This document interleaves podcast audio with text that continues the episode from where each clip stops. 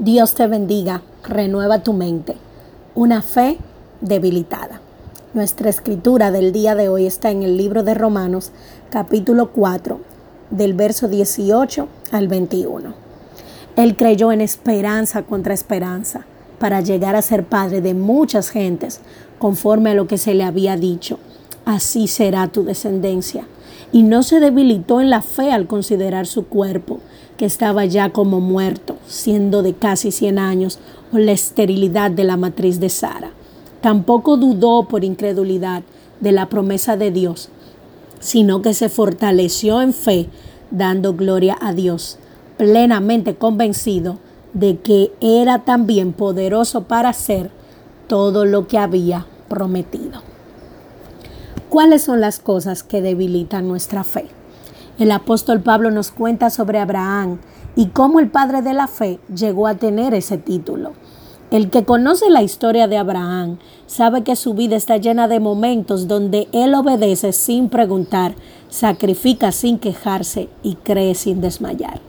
Contra toda realidad, esperanza contra esperanza, creo que todos al responder el llamado de Dios tenemos un momento como Abraham. Sal de lo que conoces, cambia lo que piensas, sígueme al lugar donde te voy a llevar. Pero nosotros no siempre tenemos la misma actitud humilde de Abraham.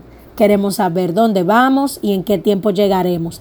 Creo que si somos honestos, quisiéramos tener un GPS de promesas para ver dónde hay tapones, dónde está malo el camino y el tiempo estimado de llegada a nuestro destino.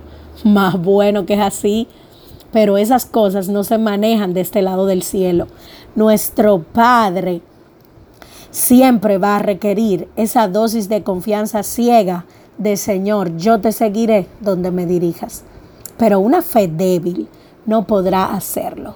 Una fe débil no podrá dar la pelea de esperanza contra esperanza. Una fe debilitada será vencida por los hechos. Pidámosle hoy al Señor que fortalezca nuestra fe a medida que buscamos en la fuente que es la palabra de Dios para llenarnos más de quien Él es. Mientras más conocemos a Dios, más se fortalece nuestra fe. Dios te bendiga grandemente. Esperando que esta palabra sea de edificación, se despide tu hermana Arlene.